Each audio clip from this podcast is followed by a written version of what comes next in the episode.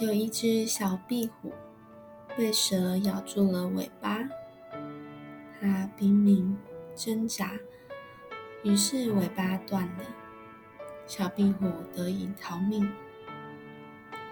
有一位农夫见了，对小壁虎说：“你这个可怜的小东西，刚断了尾巴，是不是很痛啊？”小壁虎含泪点了点头。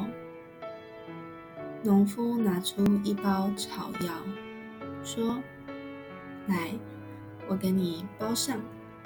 这草药是止痛的。”